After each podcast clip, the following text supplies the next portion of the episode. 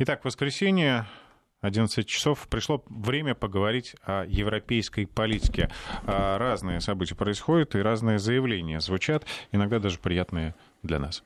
Э, спасибо, Евгений, за, за, за такой интересный сразу ввод.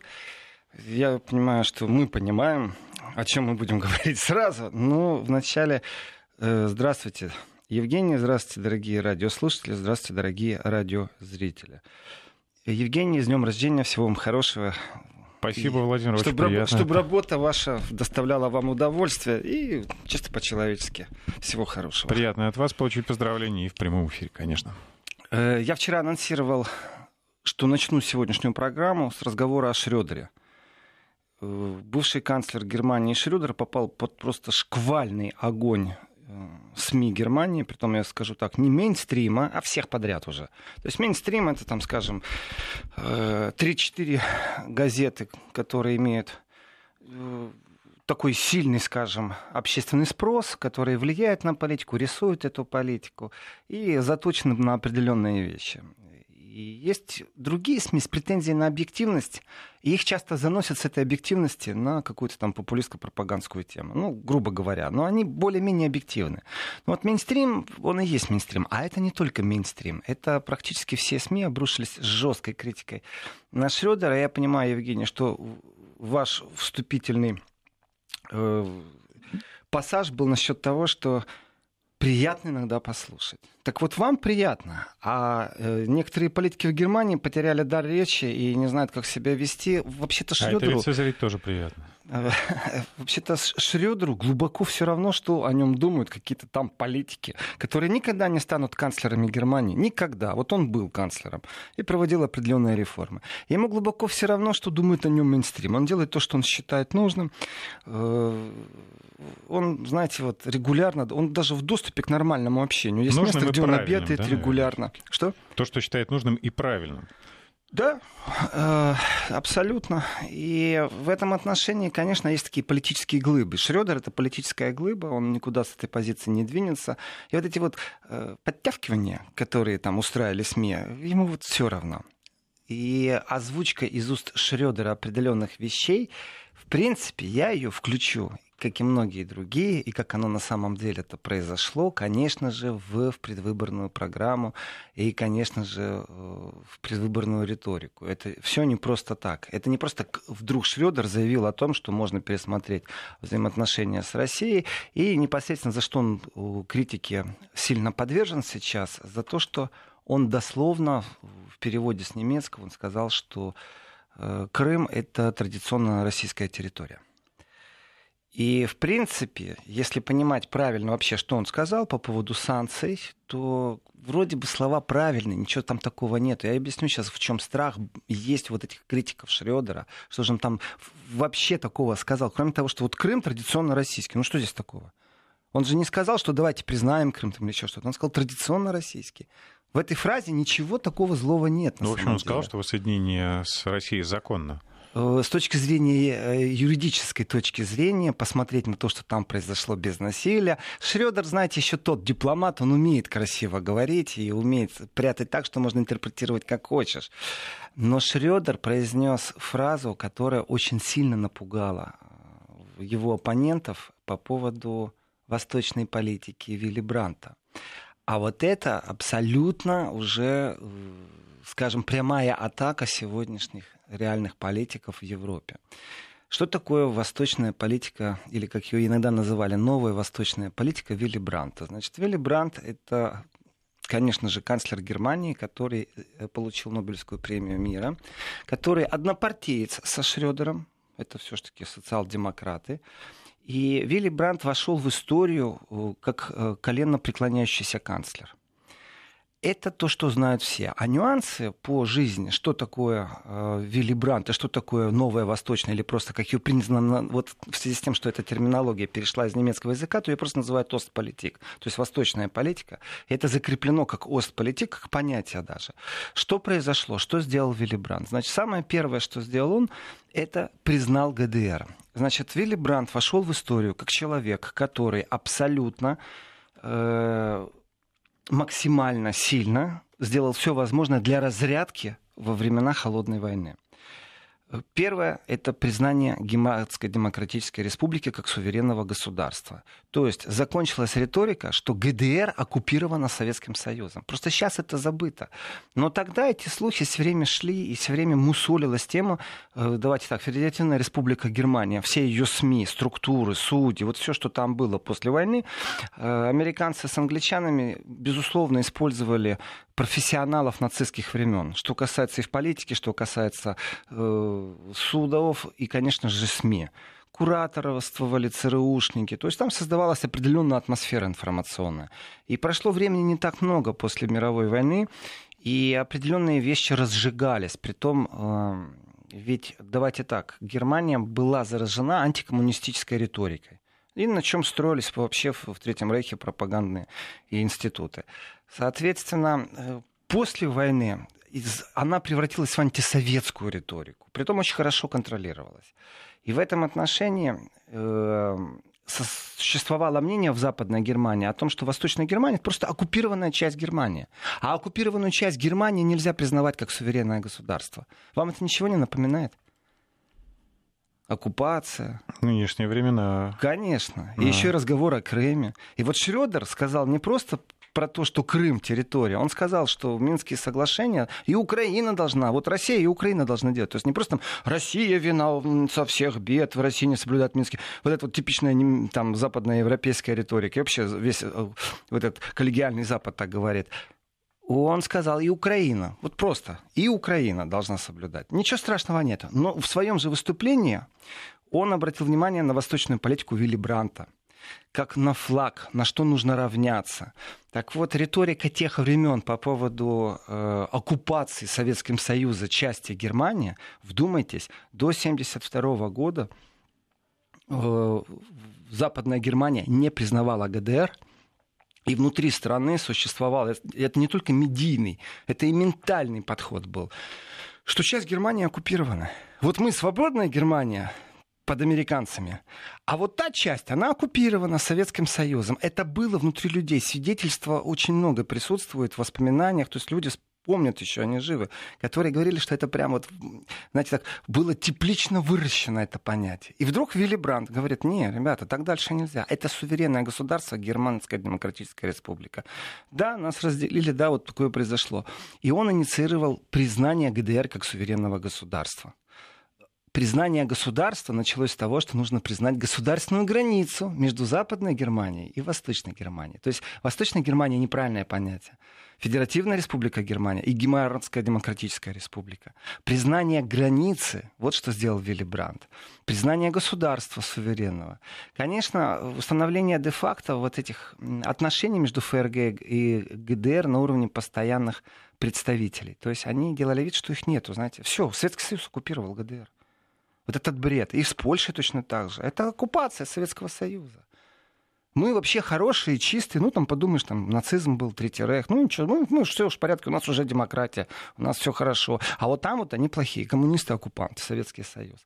И когда Вилли Брандт, конечно же, признал ГДР, это очень сильно способствовало разрядке международных отношений. Он не просто так получил Нобелевскую премию, это был и как фигура он оставил след, исторический след э, для разрядки во всем мире, но для немцев Вилли Брандт это очень мощная фигура. И вот Вилли Брандт ведь была такая, скажем, очень специфическая политика ХДС, и вот в этой политике ХДС — это партия Меркель, ну, чтобы понятнее было, Христианский демократический союз. Они полностью игнорировали понятие, как Восточная Германия. Вот этот игнор, Восточная Германия — это оккупированная территория, ну, то есть эта территория просто не была, она никак не да, упоминалась. они ее просто не видели. Они ее не видели. Там оккупанты, понимаете? И вдруг вот новый канцлер Германии из другой партии, не из ХДС, а вот социал-демократы, вдруг вот он начинает процесс, при том у него поддержка по населению э, была достаточно специфическая. Он с маленьким перевесом, ему пробовали, скажем так, импичмент сделать, не получилось, там в два голоса перевес был. Э, поддержка была так. Кое-кому было все равно, 48% поддержали Вилли Бранта, а 41% был против. То есть настроение в стране 41% другими словами были против признания э, ГДР как суверенного государства. Они считали, что это оккупанты. 41%. Вот как работала пропаганда тех времен. Мы говорим о 70-х годах. И, конечно, когда Шрёдер сегодня вспоминает восточную политику э, Вилли Бранта в первую очередь это не намек, а это, скажем так, позиция политика, профессионального политика, глыбы такой специфической, который видит определенные тенденции. И видит он их с высоты, скажем, своего опыта, как э, определенное напряжение, и сравнивает это с разрядкой. Вот что нужно сделать, чтобы разрядить как-то атмосферу. Конфликт. Холодная война должна закончиться. И в этом контексте он и говорит, что Украина тоже должна соблюдать Минские соглашения. И давайте вспомним восточную политику э, Вилли Бранта. Э, в принципе, установление дипломатических отношений с Польшей, э, в принципе, признание восточной границы по Одеру Нейсу, э, отказ от претензий на территории на Силезии, Померании, Восточной Пруссии, потому что э, де-факто, есть де-юра, есть де-факто. С 1945 года находится что-то в составе Польши, что-то находится в составе СССР. И признать эти границы, вот он Вилли Брандт.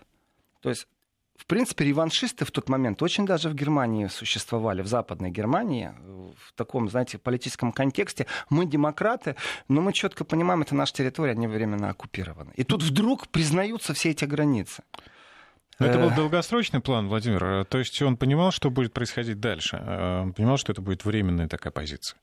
Почему временная? Это недолгосрочный план. Вот представьте себе, что э, часть э, реакционно настроенной жителей Германии, политики, говорят, что еще сегодня-завтра мы договоримся, мы вооружимся, вот мы свои территории вернем. Ракеты, танки, атомное оружие, союзники, НАТО. Это холодная война достаточно ведь сейчас холодная война, то, что сейчас говорится, говорю, вот мы там пришли, уже мы на пороге холодной, да нет, холодная война есть. Э, нужно вернуться к воспоминаниям того, как оно происходило в 70-х, когда думали, что каждый день, вот, вот сейчас вот немцы действительно так думали, что с одной территории Германии полетят ракеты на другую территорию Германии, и эти ракеты могут быть еще и ядерные. То есть немцы действительно в холодной войне пострадали бы первые, потому что базы Советского Союза на, на территории ГДР, базы американцев на территории ФРГ. И это мышление у немцев, оно четко дало им понять, если в геополитическом контексте действительно те великие, сильнейшие державы планеты СССР и США между собой вдруг начнут горячую фазу войны, то больше всего пострадает Германия, при том, что та Германия, которую разделили после Второй мировой, они четко это понимали, и сегодня они это четко понимают.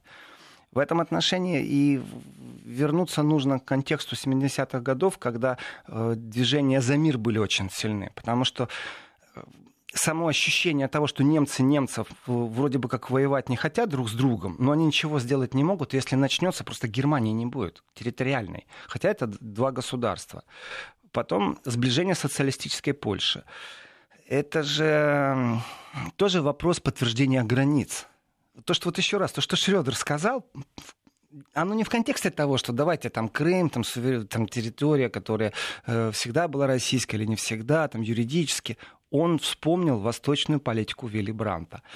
Э, Германия, Западная Германия, она не признавала границы с Польшей. Ведь там тоже границы поменялись после Второй мировой войны, и опять же, внутри немцев были претензии. Они сегодня есть. Просто сегодня, если сделать опрос, наверное, это меньше 1%, кто к этому серьезно будет относиться. Но тогда очень сильные были реваншистские помыслы, что когда-то мы возродимся, восстанем из петла, теперь мы хорошие, демократические, вместе с нашими новыми союзниками, это уже там США, Великобритания, НАТО, э, мы вернем себе наши территории. Признать социалистическую Польшу, подтвердить границы, конечно, это был тоже очень сильный шаг, который в обществе вел к расколу. Вот западно-германское общество, оно было расколото в тот момент.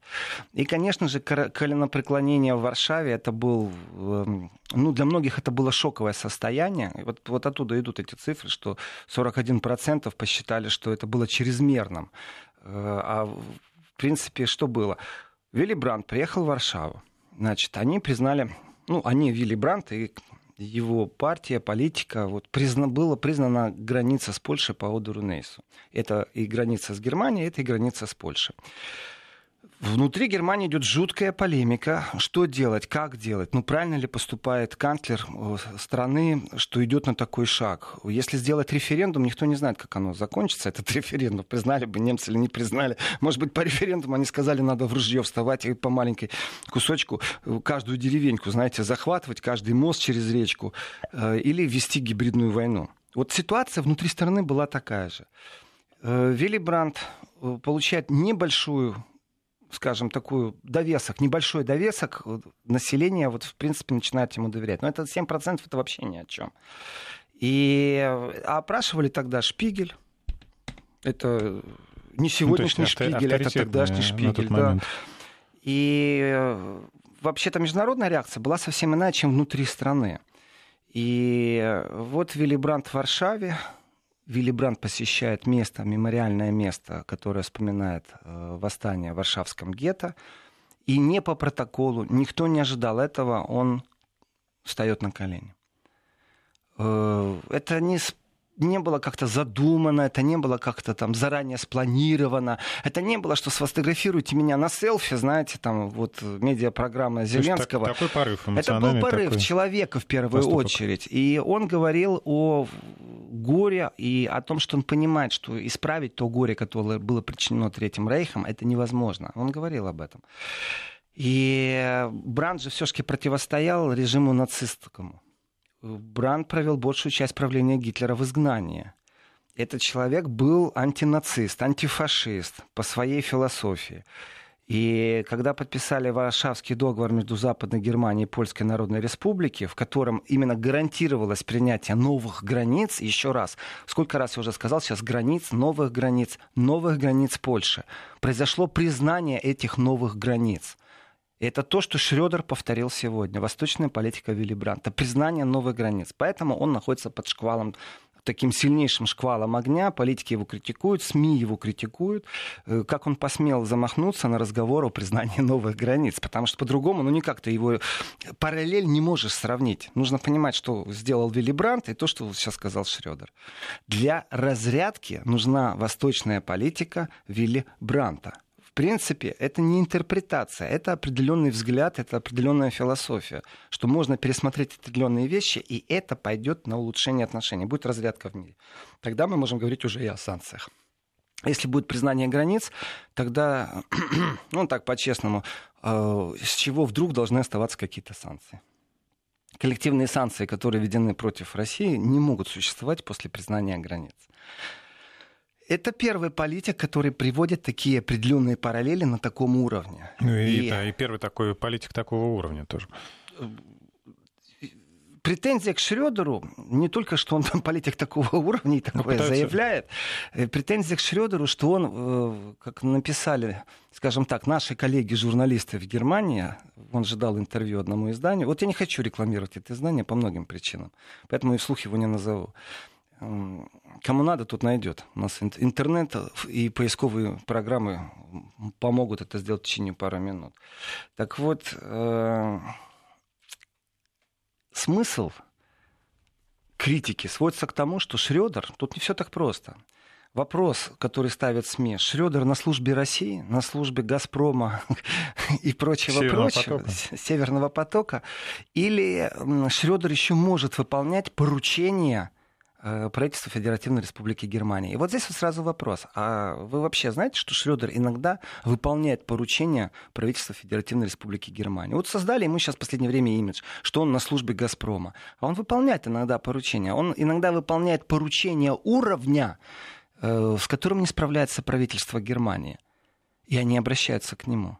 Здесь такой провис медийный, потому что многие подзабыли, в чем заключаются, например, иногда правительственные поручения Шредеру что он как теневой человек, как именно политическая глыба смог сделать для Германии. Вот, допустим, претензия по Северному потоку, он считает, убежден, что это хорошо для экономики Германии. Здесь он совпадает полностью с позицией действующего канцлера Германии Ангела Меркель.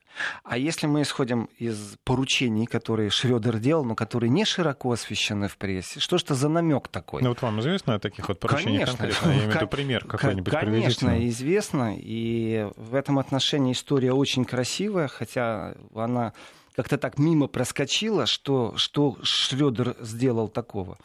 Дело в том, что когда в Турции была попытка переворота, а, все-таки Берлин это второй Стамбул. Ну, по количеству турков, живущих в одном месте. Как большой город. Ну, да, современная реальность. Диаспора турецкая диаспора в Германии, она исторически сложилась, все в порядке. Это как раз опять к временам холодной войны, послевоенный период, когда их пригласили строить Германию. И вот в Турции происходит переворот. Соответственно, в Германии очень сильный резонанс. Турецкая попытка переворота. Турецкая община очень неспокойна. Эрдоган личность специфическая в контексте немецких СМИ. Ну, Эрдоган тоже постоянно под шквалом критики. И сейчас я не хочу Эрдогана, я хочу о Шрёдере. И э, в критический момент событий в Турции, конечно же, те турки, которые живут в Германии, у которых немецкое гражданство, но они турки. У них плюс к этому есть еще и турецкое гражданство. И в том числе есть такие турки, которые работают на правозащитных организациях, которые работают э, в СМИ. И у них так получается, что они не просто там немцы, которые турецкого происхождения. Нет, они с удовольствием имеют два паспорта, у них два гражданства. Соответственно, если они попадают э, в поле юрисдикции турецкой, то Турция к ним относится как к гражданам Турции, а не как гражданам Германии, потому что у них два гражданства. Это всегда нужно учитывать. Оно хорошо вроде бы иметь два гражданства или три, но с другой стороны, если ты не отказался от того гражданства, то ты знаешь, что попадая на территорию или на место юрисдикции э, того государства будет рассматриваться по тому да. гражданству, которое вот есть в этом э, государстве. В этом отношении те, кто э, имеют турецкие корни и поехали в Турцию с турецкими паспортами, к ним относились как к туркам. Это правозащитники, журналисты, время напряженное, переворот, еще непонятно, что происходит. И знаете, специфика жанра, мы правозащитники или мы революционеры? Вот, судя по Украине, правозащитники и революционеры зачастую это не то, что там волк в овечьей шкуре, это просто наглая ложь. Да никакой ты не правозащитник, вообще шпион и провокатор. И да и вообще у нас тут революция, и надо что-то с этим делать, как-то разбираться. И вот Шрёдер отправился в Турцию, и поподробнее расскажу, что он там сделал, каких успехов добился после новостей. Если у вас по ходу эфира возникают комментарии к программе, то пишите на WhatsApp и Viber 903 170 63 63. Мы возвращаемся в студию с Владимиром Сергеенко и вновь к большим политическим шагам Герхарда Шрёдера. Это маленький шаг для Герхарда Шрёда и огромный шаг для Питера Штаутенера. Питер Штауднер, Питер Штауднер. Вот как Штауднер. Да, после Д произносить Т очень тяжело. Штауднер. Э, Питер Штауднер, э, в принципе, это правозащитник, который был задержан америка... Э, турецкими службами, силовиками. В принципе... Он обладатель двух паспортов. Да, в принципе, все было примерно так. Габриэль решил... Габриэль — это однопартиец Шрёдера. Несколько раз был кандидатом на пост канцлера. Там он тоже сильная фигура. И в коалиции он был министром иностранных дел.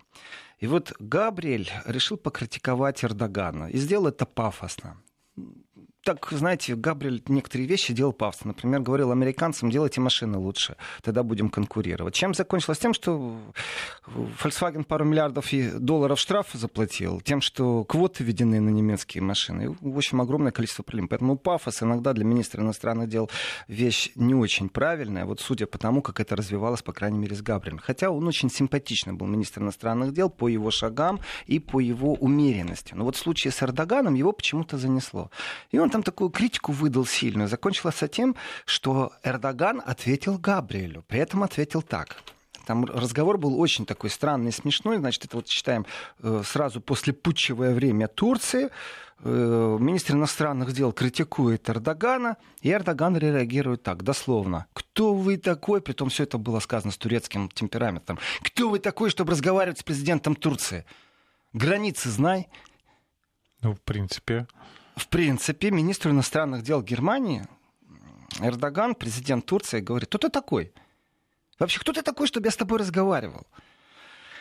После таких слов, конечно же, вести переговоры с Эрдоганом очень тяжело, особенно однопартийцу э, министра иностранных дел. А Шрёдер и Габриэль, это, ну, они в связке даже были какое-то время, рабочие связки. Это однопартийцы. И что происходит? Шрёдер, между прочим, вылетает тайно в Турцию, тайно в Турцию. Это не то, что вот я сейчас там знаю и придумал что-то. Нет, это вещи, которые всплыли намного позже, но почему-то все решили их не заметить. Разговаривает с Эрдоганом, разговаривает два часа, знаете, не как э, там Порошенко с Трампом три минуты для фотосессии в Белом доме, а, у нас победа, встреча.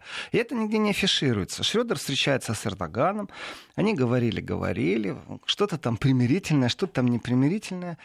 Я не знаю, как Шредер торговался, потому что допускаю мысль, что, была, что был торг. И в этом торге, конечно же, участвовала и Россия. Конечно же, турецко-российские отношения, скажем, отношения между Эрдоганом и Путиным, как двух политиков. Конечно же, Европа. То есть это большая чаша весов, вот не так, которая, знаете, вот две чаши, на одну бросил слева, на другую бросил справа. Тут гирки, а тут виноград здесь предложение, а здесь вот конкретная фамилия. Нет, это весы такие особые. У них этих чаш несколько. И одна большая, с которой приехал Шредер. И вот нужно как-то все это отбалансировать. После двух часов он отбалансировал, и э, Штаутнера, 46-летнего на тот момент активиста, который арестовали в Стамбуле, э, он вроде как проводил семинар по обучению правозащитников. Ну, в стране революция, те, кто себя, еще раз, те, кто себя правозащитниками называют, иногда это правозащитники, а иногда, знаете, непонятно кто. Вот суд решил, что Штаунтер э, со своей оппозиционной группой это террористическая организация. А вот здесь вот я вспоминаю в ПАСЕ, как выступали турки в ПАСЕ и как выступали курды в ПАСЕ. И те, и те имеют турецкое гражданство, но себя разделяют. И атака была такая, да вы, диктаторы, да вы, там, э, наших депутатов бросаете за решетку, выступает представитель другой позиции, говорит, мы суверенное государство, у нас есть суд, есть судебное решение. Эта организация признана террористической. Поддержка этой организации является поддержкой террористической организации. Э, вы собирали деньги для поддержки террористической организации. Мандат депутата существует не для того, чтобы безнаказанно поддерживать террористические организации, а для того, чтобы служить народу. Не путайте разные вещи. И опять вот этот вот мейнстрим, вот паси, это действительно вот оно таки с Украиной, с Россией происходит. Вот есть те, которые думают, что они всегда правы. И вот четко турки вставали на каждое выступление одних, ты слышал выступления других турок, которые говорили, не надо нам тут передергивать и рассказывать, что это правозащитники. Это не правозащитники. Вы называете себя правозащитником. Для того, чтобы разобраться в этом, э, мало иметь друзей правозащитников в Турции. Если, ну, если ты, то есть оппозиционный активист, то ты уже правозащитник, не, да? То есть, ну, назвал себя так, да, значит, ты теперь уже а Я не знаю, вот честно, Евгения, а я не знаю, это насколько действительно террористическая организация или не террористическая. Вот когда кто-то рассказывает, да, мы правозащитники, у нас другого выхода нету, вот мы должны... Я так верю, я так сочувствую. Давайте переходить в ситуации, когда мы не можем четко понять и осознать, что происходит в правовое поле. Давайте подождем решения суда. И пусть суд нам скажет, это организация террористическая или нет. Если суд признал эту организацию террористическую, то из-за того, что у вас есть депутатский мандат, это не повод поддерживать то, что суд признал террористической организацией. Вот позиция была официального Стамбула. А что касается оппозиции, которая в ПАСЕ выступала, то она разносила в пух и в прах, что, скрываясь, суды, мол, карманные, и вот вы оппозицию зажимаете и гнете. А я не могу разобраться в этом. Вот я слышу выступления. Одни говорят о правовом поле, а вторые пафосно говорят, что да мы демократы, да мы оппозиция. И, конечно же, скажем так, неолиберальный Запад в своем большинстве, со своими неолиберальными СМИ, со своим мейнстримом, конечно же, поддерживает так званую оппозицию. А я не знаю со стороны, что это. Чтобы разобраться в этом, надо, наверное, прожить в Турции, понять, ну, в принципе, да. Вы как не, работает не турок, правовое да. поле, насколько суды у них э, действуют в этом правовом поле. Меняйте Конституцию, меняйте закон, оставайтесь в правовом поле. Для этого суды и есть. Дело не в том, что, что я чувствую как человек в данной ситуации. В стране революционная ситуация, в стороне военный переворот. А, есть те, кому непосредственно в вину ставят сговор военного переворота. Скорее, попытка. Попытка. попытка. Да. Ну, в, в, в тот момент это был переворот. Вот все думали, что Эрдоган уже бросил страну. Я очень хорошо помню вот этот накал страстей, который был в Германии, в турецких общинах. А потом позже, уже когда все успокоилось, вот эта жесткая критика Эрдогана.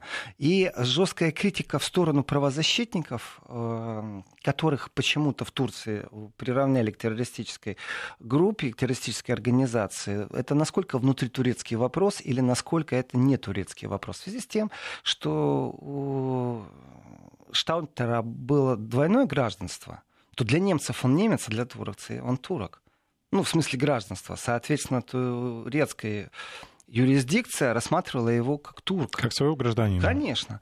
И вот Шредер два часа поговорил, и конечно, есть легкие решения. Конечно, Турция тоже кое-что попросила. То есть резонансное дело, когда один из журналистов одного из мейнстримовских СМИ я не называю, какое кому надо найдет. Почему не называю? Потому что очень больно они специфику выбрали, такую жаргонную в отношении России, поэтому не хочу их просто назвать. Это моя гражданская позиция. Вот я не вспоминаю их имя, потому что они по отношению к России ведут очень странный образ жизни. Восприятие у них странное, риторика странная. Их можно классифицировать как недруги. Там объективизма мало. Там в основном недружелюбие, такое заранее какое-то восприятие. И вот именно сотрудник этого СМИ, и это крупная СМИ, это крупный издательский дом, взбила такую информационную волну, такую информационную пену, что дело стало резонансным в Германии. Оно стало на контроле у правительства. И правительство Германии все, что смогло сделать вместе с министром иностранных дел, нарваться на то, что Эрдоган публично сказал, кто вы такой, чтобы разговаривать с президентом? Вот кто вы такой? Границы, знаете, а? Не пересекайте, пожалуйста, границы. Mm. Очень эмоциональное выступление было Эрдогана, и все подумали, что после этого шансов на освобождение тех немцев, там не один немец был, ну, понимаете, в контексте не немец-немец, а в смысле у него паспорт гражданина Германии в Турции он турок. И это был не один человек. Как они торговались, вот действительно, какие тонкости там были. Но на тот момент было больше десяти поданных Германии э, под стражей в Турции по политическим обвинениям. Журналисты, правозащитники. Э, я не знаю, сколько это волки в овечьей шкуре или действительно овцы в волчьей шубе. Но и, и допускаю мысль, или просто овцы. что это действительно люди, которые искренне поверили во что-то, искренне делают свою работу. Они просто убежденные фанаты каких-то идей тоже возможен вариант. Не то, что там перепрошитый мозг, и они популисты каких-то определенных нелиберальных идей, и ура, нужно свергнуть правительство, и разницы нет, какая у нас правозащитная деятельность. Главное, что мы правы, и все. Вот. Э, такое что же бывает. В этом отношении я не дам характеристику его правозащитной деятельности. Но я знаю точно, что после разговора со Шредером э, как-то так получилось, что его освободили. Так что это была тайная миссия Шредера. Она всплыла там через некоторое время, Э, притом всплыло очень странно, потому что Шредер вообще ее не выставлял ни вперед, не хвастался, что он ездил разговаривать вот с Эрдоганом. Интересно, шел ли там торг или какое-то все-таки было небольшое давление э, со стороны Шредера, что он мог э, предложить Эрдогану? Давайте сейчас сделаем небольшую паузу и продолжим. Вести ФМ. Вот, мне кажется, я подобрал слово, там шел дипломатический разговор. Дипломати... Видите, вы тоже дипломатически подбираете слова, что там сказать. Да торговались они. Э, перед тем, как поехать в Турцию, Шредер э, встретился с Меркель. То есть бывший канцлер встретился с действующим канцлером. И они обсудили то, что Шредер будет делать э, в Турции. И Меркель одобрила его дипломатическую миссию. И ехал к Эрдогану Шредер не как частное лицо, а он ехал как эмиссар от правительства Германии. Это не то, что его однопартиец, министр иностранных дел Габриэль, который что-то там ляпнул, на что Эрдоган жестко отреагировал, и он его подружки, слушай, брат по партии, по крови, давай, сделай что-то. Нет, нет, нет, он встретился мандат, с Меркель, да, ну, и Меркель говоря. ему дала вот этот мандат эмиссара. И уже с этим мандатом, конечно же, он отправился к Эрдогану.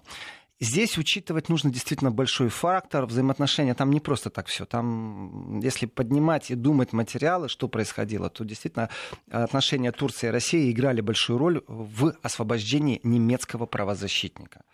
Россия вообще себя не выставила никак, как будто ее там не присутствовала даже тени. Но она очень даже присутствовала, Россия, в этом контексте. Э, соответственно, если говорить о разных вещах, то давайте так. Именно Шредер э, с тогдашним президентом Франции Жаком Шираком э, открыл переговоры о вступлении Турции в Европейский Союз. И можно сказать так, что с окончанием эры Шредера закончились переговоры Турции по вступлению в Евросоюз. Это не личное отношение к Шредеру, это его визионерство было, когда он был канцлером. У них нету там особой политической дружбы, как многие говорили, а у них были прагматические взаимоотношения. Соответственно, Шредер как глыба, как человек, который выполняет эмиссарские функции правительства Германии, то, где сейчас его критиковать стали, мол, он же выступал от имени Германии на этих переговорах. Может ли он еще от имени Германии выступать, если он вдруг сравнил политику Вилли Бранта, возвращаемся к начальному тезису, политику Вилли Бранта, Украину, Минские соглашения, Крым? Э, и Минстрим его, конечно же, заклевал. Минстрим подобрал определенное количество комментариев политологов, политиков, э, известных людей, которые в пух и в прах разносят Шредера. То есть я не удивлюсь, если завтра скажут, что вообще ему диагноз какой-то надо ставить. Потому что уж если мейнстрим начинает кого-то уничтожать, то, конечно же, они уничтожают. Э, здесь уничтожение канцлера Шредера просто невозможно. Потому что он не на службе вот в прямолинейном смысле слова у правительства. Это когда правительству Германии нужно, они его используют. И если смотреть на позицию Шредера по отношению к Северному потоку-2, то попытки сделать эту позицию прорусской или прокремлевской, а, они популярны, скажем, ну, наверное, Польша, Украина, страны Балтии. Ну и США, нужно не забывать. А есть промышленники, есть промышленный комплекс Германии, есть э, индустриально-торговая палата. У них совсем иное мнение по поводу того, что Шредер ведет трубу из России в Германию. Он действует не в интересах России. О, нет. Шредер тащит трубу на своих плечах в Германию. Ну, по крайней мере, вот так выставляют. Для Германии в первую очередь. Он убежденный э, политик для своей державы в первую очередь. А уже во вторую он может симпатизировать или не симпатизировать чему угодно и как угодно. И то, что он делает в первую очередь, он поддерживает промышленный э, сектор э, Германии. А это отрасль, которая может помочь. И вот здесь, вот хотите верьте, хотите не верьте, мы возвращаемся в предвыборную кампанию. Э, поддержать его партию. Потому что рабочие места, конкуренция за создание рабочих мест. Это философия определенная. И социал-демократы сейчас находятся в таком низу, на такой нулевой позиции, что они никогда не имели э, таких нулевых минусовых рейтингов, зашкаливающие минусовые рейтинги. Кризис партии просто сильнейший. Когда кризис партии, происходят всегда две вещи. Первое, появляются молодые горячие, и второе, прибегают к услугам старых профессионалов, таких как Шредер. И выступление Шредера, оно имеет отношение и к кризису внутри партии, э, и к кризису, потому что, давайте так, оружие э, человек, который фракционно вел партию, полностью сложил даже депутатский мандат, ушел из партии.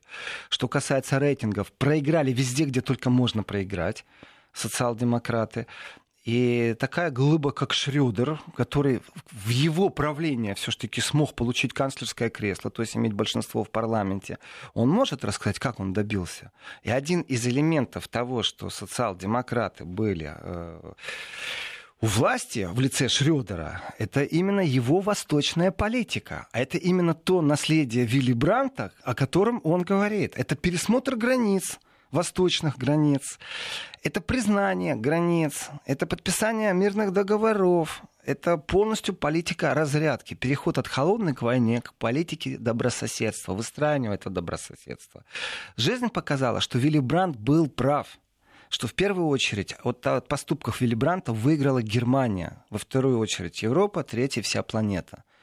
Он тоже внес свой вклад, чтобы не было у нас э, э ядерной войны чтобы не было конфликта между сверхдержавами СССР и США. Сегодня сверхдержавы СССР не существует, а вот сверхдержава Россия и США являются дальше противниками. Экономически США умудрилась еще найти противников. У нас же Индия тут заявила, да, о вступлении в торговую войну с США. Так что все в порядке с геополитическими планами Меркеля в великом пространстве э, беспошлиной торговли. Ну, я, конечно, иронизирую сейчас и в кавычки беру. Так вот, политика разрядки — это та философия, та партийная философия, это то наследство Вилли Бранта, которое было удачным. И Шредер, который себя, между прочим, на предвыборной гонке выставлял как э, последователь политики Вилли То Бранта... сопоставляет себя с Брантом? Э, он не сопоставлял, нет. Он говорил, что эта философия правильно, расширение партнерства на восток. Это дипломатически скрытые фразы о том, что с Россией надо дружить. расширение партнерства на восток. И от этого никто не страдает, когда происходит расширение на восток. Уж точно, ну никто не, не страдает. И параллель по поводу признания границ, я понимаю, почему такая жесткая критика. Я думаю, что, не знаю, ну, думаю, что если Шредер еще не в списке миротворец, но я уверен, что уже вот здесь я не знаю, не отслеживаю этих вещей, то, в принципе, в Украину э, его не впустят. Я знаю, что Шредера уже пригласила немецкая община Крыма в гости. Насколько он примет или не примет Пока это... еще нет сообщения, чтобы он принял. Э, примет или не примет, ну почему нет? Потому что, э, давайте так, есть разные мнения, есть разные вопросы по поводу признания и непризнания границ. Разговор длинный и долгий и на других площадках. А вот что касается контакта с немецкой общиной, а почему, э, собственно говоря, э, с ней нужно купировать контакты по просьбе Украины? Какое отношение имеют люди к разборке государств? Гуманитарные вопросы, какое имеет отношение к разборке государств. В этом отношении позиция России понятна, позиция Украины тоже, между прочим, понятна. А вот с точки зрения людей, а с точки зрения европейского гуманизма, ну, если вы такие гуманисты принимаете по миллиону мигрантов, беженцев, э, то как вы относитесь к тому, что Украина, например, э, блокирует поставки воды в Крым? Вы же гуманисты. Что вы для этого сделали? А как убедиться, что ну, там может быть такие, нехватка воды или еще чего? террористам ну, с их надо... точки зрения. А, террористам, да? А это кому верить нужно? Это украинским СМИ нужно верить или украинским продажным политикам нужно верить? Ну, или, они, в одной... быть... они же в одной связке. Ну, да, да, да, да. Или все-таки, ну, не все СМИ продажные, давайте тоже так. Или нужно приехать и самому убедиться. А мы не едем почему? У нас не хватает политического мужества или потому что у нас в стране СМИ так себя ведут странно, что тот, кто поедет или начнет дружить с Россией, его начнут просто ментально, имиджево уничтожать. Вот это вот имиджевое уничтожение, вот Шредеру все равно. Вот действительно, те, кто тявкают на него, они не будут канцлерами Германии. Они могут так и останутся тявкающими. А он был Шредером, он останется Шредером. Между прочим, э, на этой неделе приезжает рабочая делегация из Германии, э, представители всех партий. Есть такое парламентское движение, друзья там России, скажем так, ну, взаимоотношения. И представители всех партий едут в Россию. У них там интенсивный график, они целую неделю будут. Э, очень важно, что это не какая-то одна партия едет. Представители всех партий из Бундестага. И самое, что интересное, что руководитель группы э, представитель альтернативы для Германии. Как бы альтернативы для Германии не пробовали мейнстримовские имиджево уничтожить, руководитель группы, в которую входит, место в этой... Э, руковод... в которую входят другие партии, является член альтернативы. Ну, альтернатива для Германии партия АДГ. И когда спросили одного из членов группы, которая на вопрос, часто ли вы в России, она сказала, не реже раза в месяц, то есть регулярно ездит в Россию, э, из партии ХДС, то есть из партии Меркель. Она, ее спросили, а как вы относитесь к тому, что глава делегации вот из АДГ она ответила очень просто. А если бы это было не так, это не соответствовало бы принципам демократии. Вот, вот они подвижки. Между прочим, по поводу предвыборной. Шредер, Шредер действительно выступал на предвыборной, скажем так, и жег за свою партию. А вот здесь вот конкуренция велика. Кто жжет за Россию, тот жжет сегодня за свою партию. Вот она Европа. А, уже никто не стесняется зажечь э, по-разному, на разных уровнях, потому что земельные выборы в Германии существуют, партийная движуха идет в полный рост. Э, министр-президент Саксонии был. За что он сжег? За отношения с Россией снимать санкции. Какая партия? Партия Меркель ХДС. Шредер. Социальные демократы. Э, за что он жжет? За Россию. Альтернатива. За что жжет? За Россию. Вот это вот за Россию надо сейчас зажечь, это является ну, знаете, внутренней как... повестки э, Германии сегодня в предвыборной гонке. Капля по капле. Капля по капле. Вот вы говорили, что Меркель когда Шредер отправлялся в Турцию, а, провела какое-то согласование с ним, какие-то переговоры. Сейчас не могло быть таких э, согласований? А, то есть вы хотите, чтобы я вам дал кулуарную информацию или свои мысли, могло или не могло быть? Я же не гадаю на кофейной куще. Я либо имею информацию, либо не имею. Есть ли такая информация? Э, Перефразируем. Нету. Такой информации нету, но есть четкая информация, что между Меркель и Шредером Э, полное согласие и э, по поводу Северного потока-2. Вот эта информация есть. Нету разногласий, то есть не выставляются никакие, знаете, там особые условия. Вот Россия, например, говорит ПАСЕ, э, мы вернемся, вот если вы подпишете декларацию без изменений, будут какие-то изменения, мы будем тогда рассматривать, какие вы изменения. Если вот в том виде, в котором сегодня документ утвержден, вот в этом виде вы подписываете, в тот же день мы возвращаемся в ПАСЕ внесете изменения, будем рассматривать ваши изменения. Это здоровая позиция. Вот для меня это абсолютно э, прагматичный подход, и есть определенная логика. Не может быть какие-то обязательства, какие-то условия. Вот Украина там верещит, ставит эти условия какие-то по возвращению ПАСЕ. Вот с точки зрения Меркель и Шредера, у них безоговорочное соглашение по позиции Северного потока-2. Продолжим после большого выпуска новостей.